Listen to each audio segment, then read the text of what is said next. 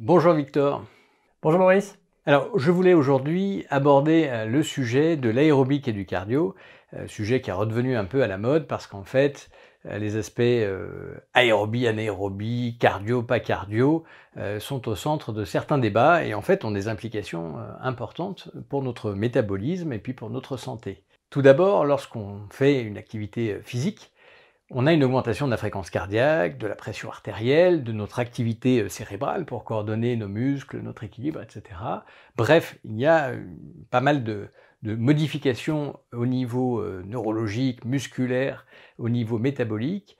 Et une notion qui est souvent rappelée, c'est celle de la fréquence cardiaque maximale théorique pour l'âge, la fameuse FMT. Est-ce que Victor, tu peux nous en dire un peu plus et clarifier les choses au sujet de la FMT alors oui, la, fréquence euh, maximale théorique se calcule de manière assez simple. En fait, on va prendre 220 moins l'âge en années. Par exemple, si j'ai 50 ans, ça va être 220 moins 50, donc 170. Et 170, ça correspond au nombre de battements cardiaques par minute qu'on ne devrait pas dépasser. Donc on voit que c'est une variable qui, euh, qui dépend de l'âge. En théorie, avec l'âge qui avance, on devrait ne pas faire monter le cœur trop haut dans les tours. Ce qui se passe quand le cœur bat très vite, c'est qu'on augmente le risque d'avoir une, arythmie. Deuxième phénomène, le cœur est vascularisé pendant la diastole. Et la diastole est la phase de repos des ventricules cardiaques. Donc c'est la phase pendant laquelle le cœur se remplit de sang avant la contraction qui envoie le sang pour le reste du corps. Et quand on augmente la fréquence cardiaque, donc que le cœur bat de plus en plus vite, en fait c'est la durée de cette diastole qui diminue. Et donc c'est la durée pendant laquelle on vascularise le cœur qui diminue. Donc il y a moins de sang qui arrive dans les coronaires pour vasculariser le cœur quand le cœur bat très vite. Donc, en quelque sorte, la fréquence maximale euh, théorique pour l'âge, ce n'est pas une, mesure absolue, hein, c'est quelque chose euh, qui est à relativiser, mais qui du coup augmente quand même certaines complications qui peuvent survenir lors d'efforts extrêmement intenses. Et donc cette fréquence maximale théorique pour l'âge, par définition, varie avec l'âge. Et ça peut être du coup un repère pour ne pas dépasser une intensité trop importante pour quelqu'un qui se remettrait au sport par exemple. Puisqu'on parle beaucoup d'activité aérobie et d'activité anaérobie, quelle différence peut-on faire d'un point de vue du métabolisme entre une activité aérobie et une activité anaérobie? Un métabolisme aérobie, c'est un métabolisme qui fait intervenir la respiration pour l'ensemble de l'activité cellulaire. Donc pour l'ensemble de, la consommation euh, d'énergie, c'est uniquement la respiration avec l'apport d'oxygène aux cellules qui va permettre d'oxyder les substrats énergétiques. Donc typiquement, l'activité aérobie, c'est une, une, activité qui ne produit pas d'acide lactique. L'acide lactique est un résidu de la consommation énergétique anaérobie. Donc le, corps fonctionne en aérobie pour des efforts de faible intensité. Dès qu'on passe à une intensité supérieure, il va y avoir des mécanismes cellulaires qui vont augmenter la consommation d'énergie, dont des mécanismes anaérobies.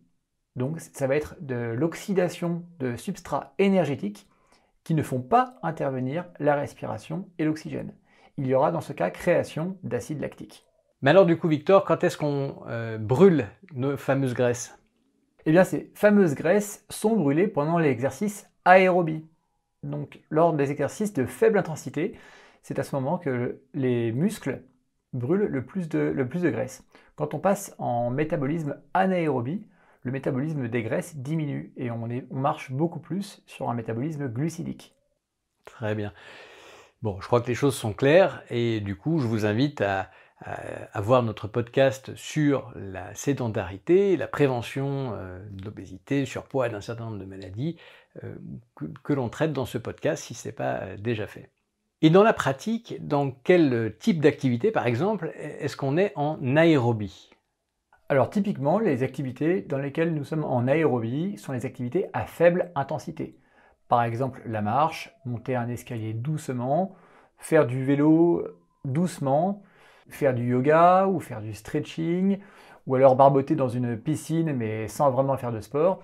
En fait, un bon repère pour savoir si on fait une activité aérobie, c'est si l'on peut parler en même temps.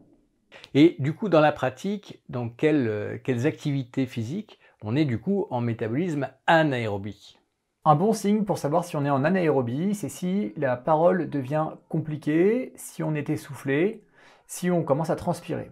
Donc toutes les activités de type euh, jogging, euh, natation, euh, sport de combat, crossfit, le ski, enfin vous voyez toutes les, toutes les activités avec un niveau d'intensité qui ne vont pas vous permettre de parler sont des activités en anaérobie. Alors Bien sûr, dans ces activités, il y a aussi une partie en aérobie, mais l'anaérobie se rajoute par-dessus. Donc l'essentiel de la consommation d'énergie pendant ces activités euh, provient d'une source anaérobie, même s'il existe une petite euh, activité aérobie qui d'ailleurs dégrade les graisses. C'est bien ça. C'est ça. Il y a toujours une petite activité aérobie basale, euh, même, quand même quand les intensités augmentent on oppose souvent les activités cardio euh, ou aérobiques aux activités explosives qu'on appelle encore HIT sur l'acronyme anglais dont on va reparler dans un instant. Qu'est-ce que tu peux dire pour nous aider à mieux euh, définir, à mieux percevoir ce qu'est une activité dite cardio ou à tort d'ailleurs aérobique? Souvent, quand on parle des activités cardio, comme aller faire du footing ou aller faire de la piscine, on parle à tort d'activités aérobiques, alors que ce sont des activités dans lesquelles on a justement un métabolisme anaérobique qui se met en place. Les vraies activités aérobiques, comme on le disait, sont celles où on peut parler en même temps, donc euh, la marche, le yoga par exemple. Ce qui ne veut pas dire, quand on va faire du footing ou de la piscine, qu'il n'y a pas de métabolisme aérobie.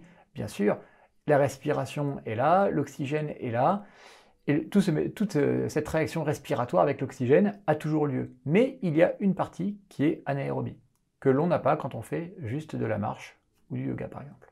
Et en ce qui concerne du coup les activités dites euh, cardio ou aérobiques, on ne fait pas de, distinguo, euh, ces activités dites cardio, en général, la fréquence cardiaque au cours de l'effort est plutôt moyennement intense. Comment tu la qualifierais?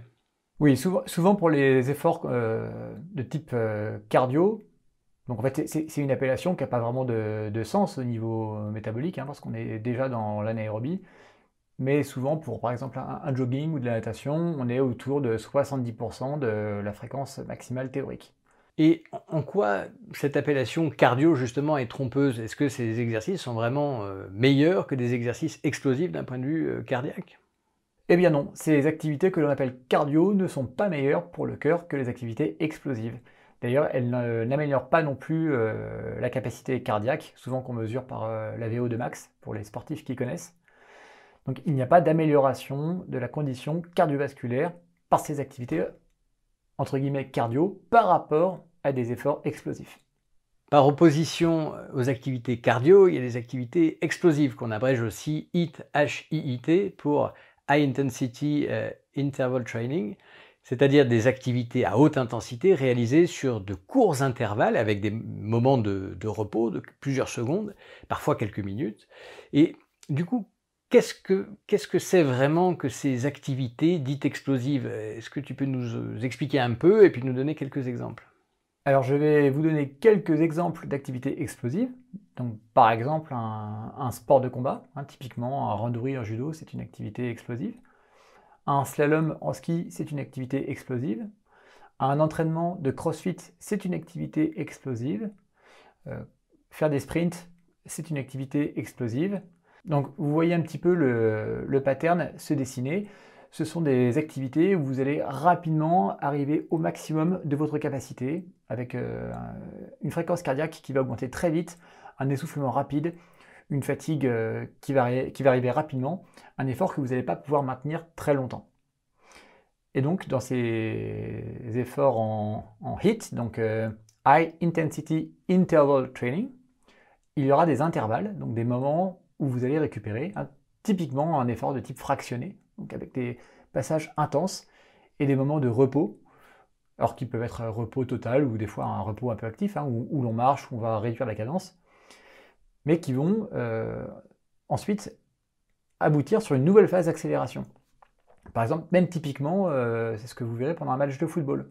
Hein, le, moment où le joueur va, attraper la balle et puis va courir vers les buts, il va être en pleine intensité, alors qu'il va y avoir des moments où il va être euh, plus en train de trottiner, de regarder le jeu, d'essayer de se placer. Donc typiquement, les efforts de type HIT sont ceux qui se rapprochent le plus de l'activité humaine à l'état naturel. L'humain à, l'état naturel, c'est, euh, on va dire que ses activités physiques, c'est la migration, la chasse, le combat. Et typiquement, euh, pendant la chasse, il va, marcher, et puis quand il va voir une proie, peut-être qu'il va se cacher, et puis le moment où il va falloir aller chercher la proie, il va courir de, toutes ses forces. Un combat, ça peut être euh, le, même type d'effort. L'effort va être un, combat à très haute intensité, et puis une fois le combat terminé, on se replie, on se repose, on récupère, et puis on recommence. Par contre, pour une migration, euh, vous n'allez pas courir euh, ni sprinter, ça va être des efforts qui vont se faire sur des longues durées en marchant. Si jamais un danger arrive, là il faudra courir. Voilà, donc euh, typiquement, il y a un regain d'intérêt pour les efforts de type euh, HIT parce que il semble que c'est ce qui colle le mieux à ce pourquoi nous sommes conçus. Très bien, et c'est intéressant parce que quand on va euh, au parc, alors en ce moment c'est parfois un peu plus limité, mais lorsqu'on va, qu'on voit des enfants qui courent, euh, spontanément. Euh, ils ont tendance euh, à courir non pas en faisant un rythme de type jogging qui est intermédiaire, dit à tort cardio, mais plutôt de courir au maximum possible, le plus vite possible, et puis après s'arrêter, récupérer un instant, recommencer pendant, je sais pas, quelques, quelques séries, et puis finalement s'arrêter, et lorsqu'ils sont KO, s'allonger tranquillement sur l'herbe pour se reposer. Finalement, c'est un peu cette logique-là qu'on retrouve chez, chez les enfants. Oui, c'est vrai que instinctivement, euh, si, euh, on n'a pas euh, tout le côté culturel du footing, du marathon, de l'entraînement de piscine où on fait tant de longueur, instinctivement, c'est le type d'effort qu'on va produire à l'état naturel. Donc des, accélérations, des intensités et des moments, plus, des moments où, on va calmer, on va, baisser l'intensité. En fait, les, efforts qu'on appelle cardio, actuellement, donc euh, typiquement le footing ou les longueurs de piscine, c'est pas du tout des choses qu'on a pu être amené à faire à l'état naturel. Du coup, on nous a présenté les activités dites aérobiques ou cardio comme étant euh, des activités réellement euh, aérobiques, mais en fait, rien n'est plus faux en réalité. Et on nous a aussi présenté les activités cardio comme étant meilleures pour le, cœur. Et là encore, finalement, globalement, rien n'est plus faux. Bah oui, en fait, les, activités qu'on appelle cardio ne sont pas aérobiques et elles ne sont pas meilleures pour le cœur. On pourra rediscuter peut-être de façon plus spécifique euh, des différences plus profondes qu'il existe entre les activités cardio et les activités euh, explosives, qui ont toutes les deux bien sûr leurs intérêts et euh, leurs limites, leurs risques aussi, et, mais on pourra réaliser ça dans un, dans un autre podcast dédié. Merci pour euh, pour ces éclaircissements euh, concernant les activités physiques euh, aérobiques et dites cardio. Merci de nous avoir suivis jusque-là. J'espère que vous êtes abonnés à notre chaîne. Sinon, cliquez sur le bouton en dessous et activez les notifications pour ne rien rater. Si vous avez aimé cette vidéo, merci de nous mettre un j'aime. Ça nous donne de la motivation pour créer toujours plus de contenu. Et puis en attendant, rendez-vous sur notre site, abonnez-vous à la newsletter www.sequoiasanté.com. À bientôt et surtout, prenez soin de vous. Merci Boris. À bientôt et prenez soin de vous.